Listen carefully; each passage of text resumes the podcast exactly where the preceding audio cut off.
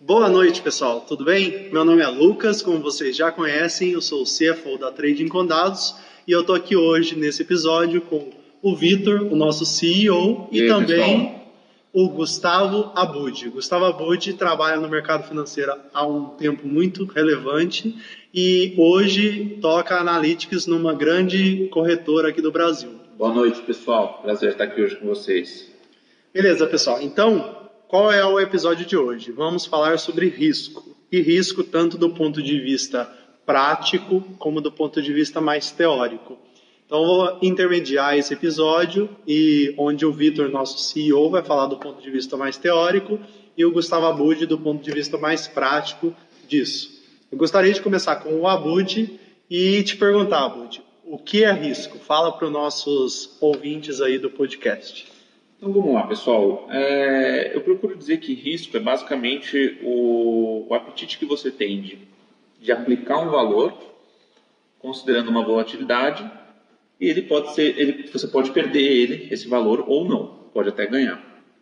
Então, é, em uma definição básica, risco é o seu apetite de aplicação em determinados ativos com volatilidade, na qual você tem o conhecimento, né, você tem um perfil agressivo e está disposto a perder um, um determinado valor ou até mesmo ganhar.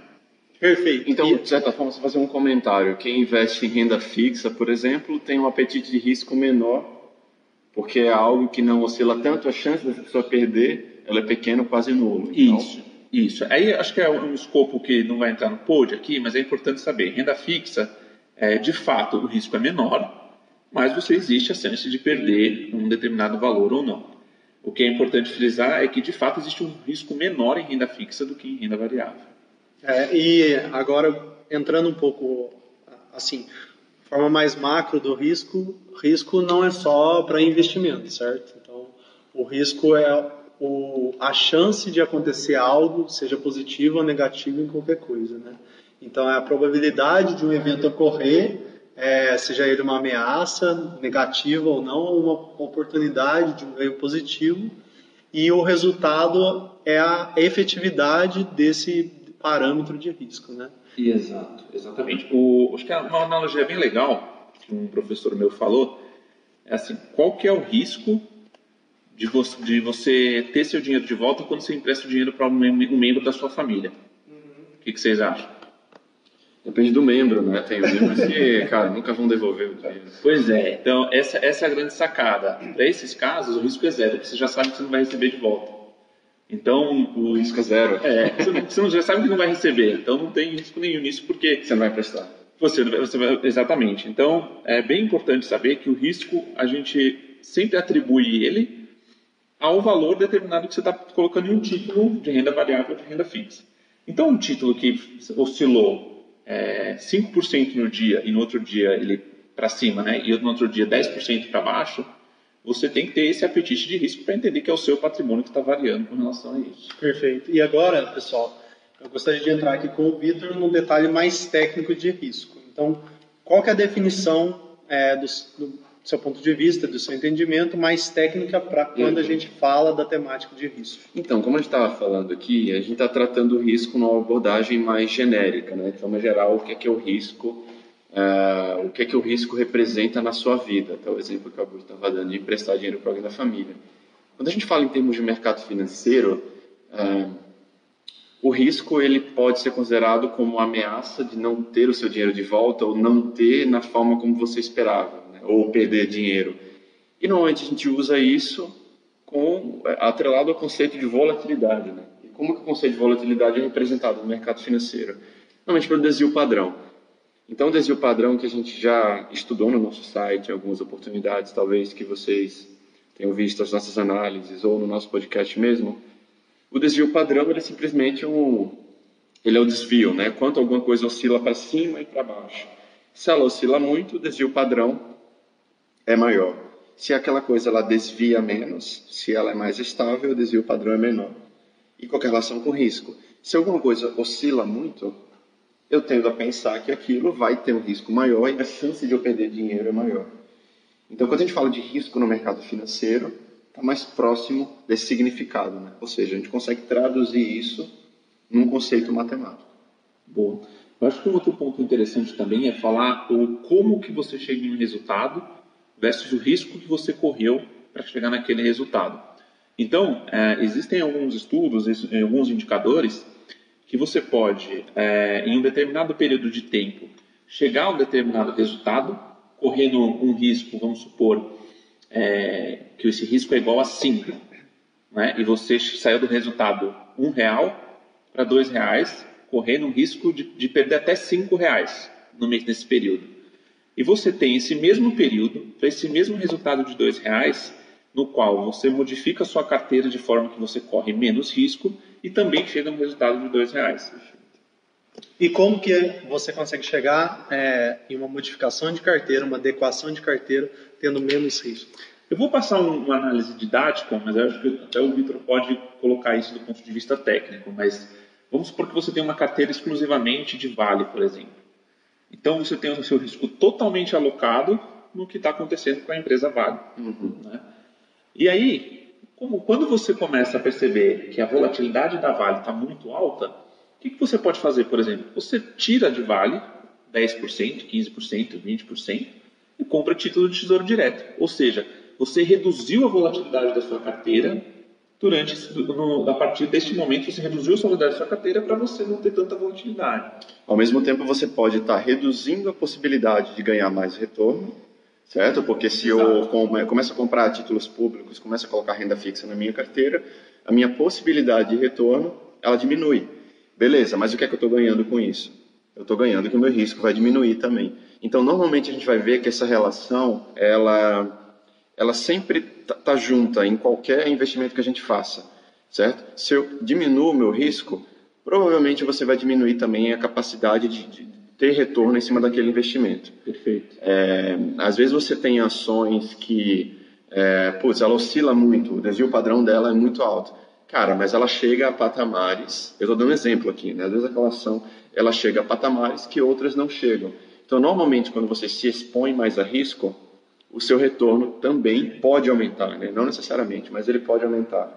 Você, você diria que essa relação entre risco e retorno ela seria diretamente proporcional? O que eu quero Não dizer, necessariamente. É, quanto mais risco, maior o ganho? Normalmente é o que a gente observa. Normalmente é o que a gente observa. Quando você corre mais risco, a possibilidade de retornos ela, ela aumenta. E até isso é, um, é, um, é algo tão intrínseco assim na, na cabeça humana, na, na, mente humana, que até sem pensar é, isso acontece. Então, por exemplo, Cara, se os bancos eles precisam dar crédito para as pessoas, só que você tem uma pessoa que o risco daquela pessoa não pagar é maior. Provavelmente os juros que o banco vai cobrar para aquela pessoa é muito maior também. Por quê?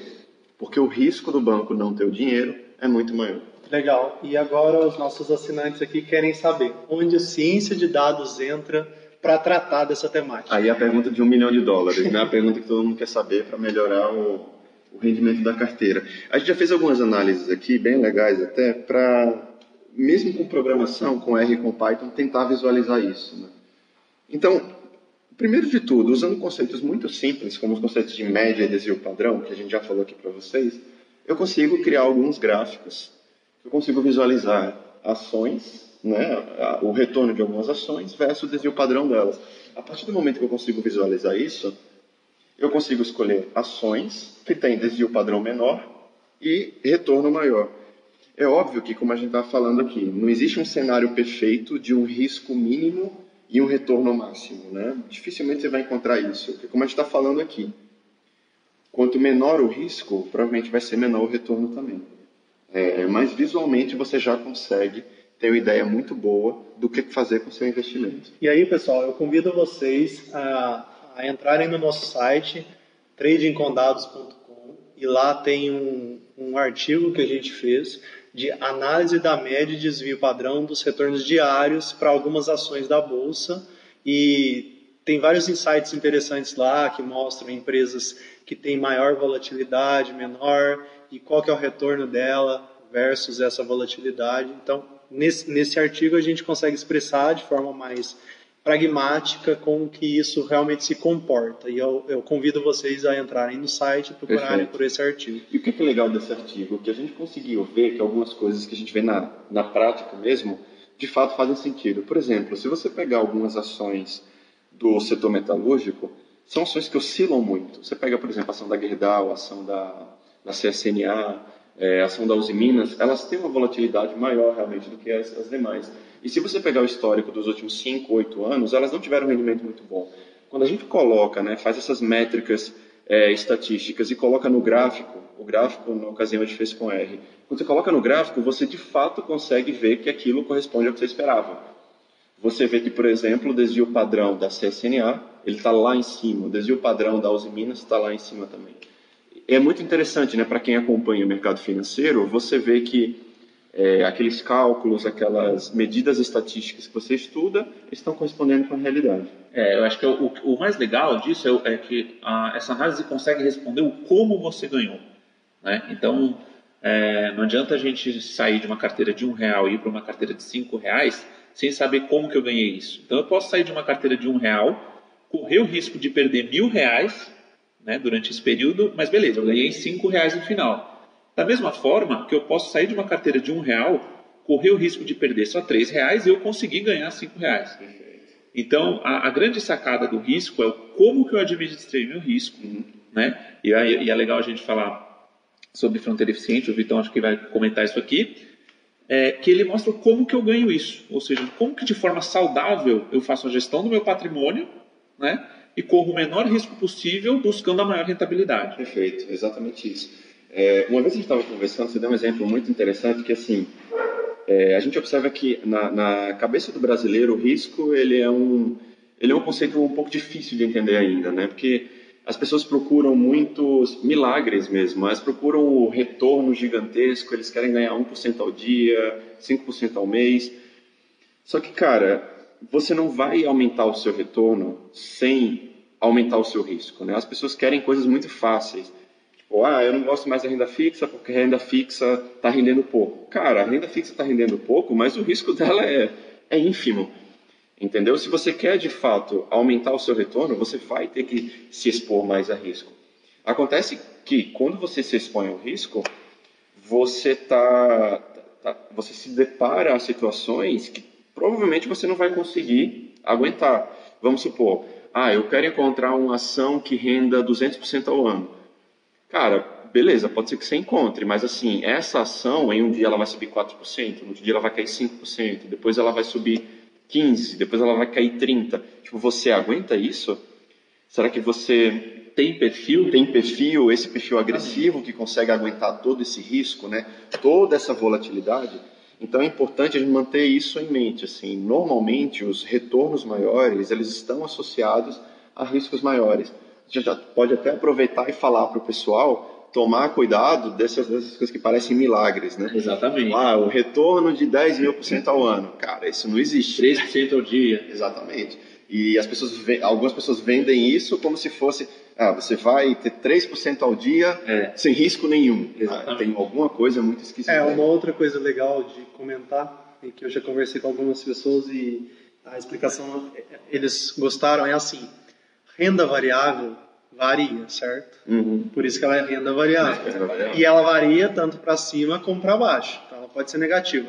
Como alguém chega para você, e agora a gente está entrando agora numa seara de pirâmide financeira, de pessoas que prometem ganhos extraordinários, como que uma pessoa consegue te prometer um ganho alto, altíssimo, em renda variável, que é a renda que pode cair? Uhum não existe, né? Exatamente. Isso aí simplesmente é picaretagem, é mentira.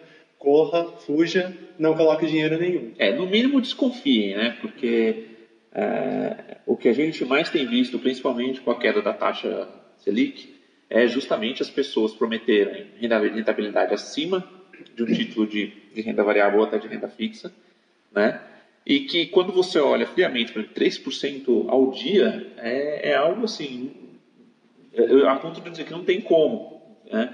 É, seria algo assim fora, fora da curva que com certeza não estaria assim uma pessoa te ligando para falar que ia ganhar 3%. Quem está ganhando isso, Exatamente. Se, se está ganhando isso, não vai contar para as outras pessoas. Exatamente. Que é isso que eu faria. É, pensando de uma forma bem, bem simples, É, assim. só eu quero ganhar 3% ao dia. Eu não quero que as outras pessoas ganhem. Exatamente. É? Exatamente. Porque no mercado financeiro, se alguém está ganhando, alguém está perdendo porque outra pessoa está Exatamente, vendendo. exatamente. Então, tem que levar esse ponto em consideração. Mas assim, uma, uma coisa que eu queria voltar aqui para a gente é voltar os olhos para a ciência de dados e para análise de dados usando Python. Uhum. Python e R. Como que essas ferramentas conseguem auxiliar a gente a estudar melhor esse, essa causa e efeito, diria, de risco-retorno e como que isso alavanca a nossa possibilidade de entender melhor o mercado e com isso possivelmente obter um rendimento melhor ou ter uma oscilação é, inferior de carteira. Então, eu aproveito para tocar um ponto no, a- tocar um pouco no, no, no ponto que o Abud estava falando, que assim, é... cara, esqueci muito bem agora o que eu ia falar. mas assim, que era conectando, eu esqueci exatamente, mas era conectando com a fronteira eficiente, né, para não deixar Exato. o conceito, o conceito da fronteira eficiente jogado. Mas assim, qual que é a beleza da gente analisar o risco dentro do mercado financeiro? Quando você tem a renda fixa, ah, Cara, o risco é muito pequeno, o risco é mínimo, então você não precisa se preocupar muito com isso. Talvez pelo fato dos brasileiros estarem muito, sempre historicamente, muito próximos à renda fixa, à poupança, que tem risco muito pequeno, eles têm esse receio de migrar para a renda variável, porque o risco aumenta muito, e elas não estão dispostas a se expor a esse risco, porque elas têm medo de perder. Só que elas esquecem que o retorno alto também só vai vir com risco alto. E a beleza de usar a ciência de dados dentro do, do mercado financeiro, dentro da renda variável, é exatamente essa. Porque apesar do risco ser uma ameaça, eu consigo minimizar o risco. Eu consigo estudar o risco. Quando que o risco acontece? É, qual combinação de ações me dá o maior risco? Eu não conheço outra forma, além de usar meios estatísticos e ciências de dados e análise de dados para encontrar isso. Perfeito. Né? Então, talvez a gente vem, vem com um papel muito interessante aqui para os investidores e para o mercado financeiro, de falar para o brasileiro assim, cara, o risco existe, tudo bem, mas a gente vai mostrar que você tem como minimizar o risco. Exatamente. Você tem como mitigar o risco, tratá-lo e assim talvez tomar decisões melhores de investimento. De forma e aí que vem a fronteira eficiente, agora eu lembrei do, do gancho que eu ia fazer. Isso que eu ia perguntar, de forma mais prática, como que a gente consegue entender esses comportamentos e minimizar o risco Perfeito. a fim de maximizar Perfeito. o seu retorno? Então, como a gente estava falando aqui, né, o Abud estava dando exemplo de, de ações, tal, ação tem risco maior, tal. Beleza, imagina que eu comprei uma ação tal e aí achei que a volatilidade era muito alta, fui e coloquei um tesouro direto para baixar um pouco o risco. Beleza, mas o risco abaixou. Mas imagina que eu comprei mais três ações em porcentagens aleatórias. Quanto que está o meu risco? Eu posso calcular esse risco a partir da volatilidade mesmo, vou lá, calculo e anoto. Suponho que depois eu comprei uma quarta ação. Qual foi a porcentagem daquela ação que eu comprei frente à minha carteira? Vou lá e anoto. Se eu fizer isso em milhares de combinações para várias ações, de uma forma muito simples ah, falando, a gente chega ao conceito da fronteira eficiente. O que é que a fronteira eficiente? Basicamente é um gráfico, certo? É uma forma gráfica em que eu tenho milhares de combinações e portfólios e essa fronteira, que é o meu linear, né, fala é, até onde eu consigo chegar, ela vai ter as combinações ótimas de ações, certo? Que para um dado risco eu vou ter o maior retorno. A gente não vai entrar muito aqui na parte matemática de como calcular as fórmulas exatamente, mas para quem tiver interessado e quiser pesquisar depois, é, essa teoria ela é derivada né, da teoria do Markowitz, que ganhou um prêmio Nobel na década de 50. E a teoria do Mar Markowitz ele era focada nesse objetivo. Como que eu otimizo meu portfólio? Como que eu mudo as porcentagens de cada ação que eu tenho, de forma a ter o maior retorno e o menor risco? né? Então, pessoal, é, existe mais um artigo aqui dentro do nosso site, tradingcondados.com, que diz fronteira eficiente na prática. Como que você consegue otimizar a alocação de ações num portfólio? Tá? É, esse artigo explora toda essa ciência por trás da fronteira eficiente e coloca na prática também usando Python como que as coisas acontecem. certo? Exatamente. São uma série de artigos, são três artigos em que a gente mostra passo a passo, desde o cálculo dos retornos até o cálculo da volatilidade, até plotar mesmo a fronteira eficiente. Então, pessoal, é, eu acho que hoje, para a gente falar especificamente de fronteira eficiente, é um capítulo à parte e eu convido vocês a primeiro dar uma olhada no estudo que está publicado no nosso site, é, entender um pouquinho melhor como essas coisas funcionam e talvez a gente traga aqui em um novo podcast um específico para falar de fronteira eficiente, como que isso ajuda você a melhorar o seu portfólio e a conseguir minimizar risco, maximizar retorno. Eu acho que acima de tudo seria interessante as pessoas uh, se sentirem à vontade com o conceito de risco, né? Uhum. A gente já falou aqui sobre a média, o que é média, o que, é que são retornos, que é um conceito primordial de Isso. falar, né? Todo investidor deveria saber. Correlação. Correlação. Falamos de risco agora, que é um conceito também fundamental, né? Que a gente acha assim que o, o brasileiro ele deve se sentir mais confortável uhum. com, com esse conceito. Eu acho que naturalmente o próximo conceito que a gente deve abordar é o da fronteira eficiente, Exatamente. Né, que une todos esses conceitos. É, uma coisa, pessoal, que eu também queria deixar é, aqui de antemão para vocês é que eu já tinha falado que a gente ia trazer convidados, a gente vai continuar trazendo outros convidados e não necessariamente focando é, em conceitos mais técnicos envolvendo o mercado financeiro. A gente pode falar também como é que está o ambiente hoje, quais são as perspectivas econômicas, eventualmente se a gente trouxer um economista, uma pessoa mais focada nessa área de research, né, que a gente fala. E eu convido vocês a continuarem ouvindo o nosso podcast e também mandar sempre é, feedback sobre o podcast, sobre os nosso, nossos materiais, estão lá no site. Então é só entrar em contato no contato trading o nosso e-mail? Isso, nosso e-mail. É, Como contato, é arroba tradingcontato. Isso, perfeito. E além disso, podem entrar também em contato pelo site no Fale Conosco, que tem lá na barrinha do canto inferior direito. Tá? Para quem não registrou no nosso site ainda, se registra lá, né? faz, nosso, faz o cadastro para acompanhar o nosso conteúdo. Você vai receber aí um e-mail toda vez que a gente postar uma análise nova. A gente em breve vai publicar uma análise nova aí que o, o Rodrigo está escrevendo sobre o ARIMA, né, o modelo de séries temporais. Então é isso, fiquem ligados que o conteúdo de Fronteira Eficiente está chegando em breve. É, eu gostaria de falar um obrigado pela participação do Gustavo Abud aqui. Valeu, Abud, obrigado e... pela participação. Valeu. Nos vemos no próximo podcast. Obrigado, pessoal. Valeu, gente. Abraço, até a próxima. Valeu.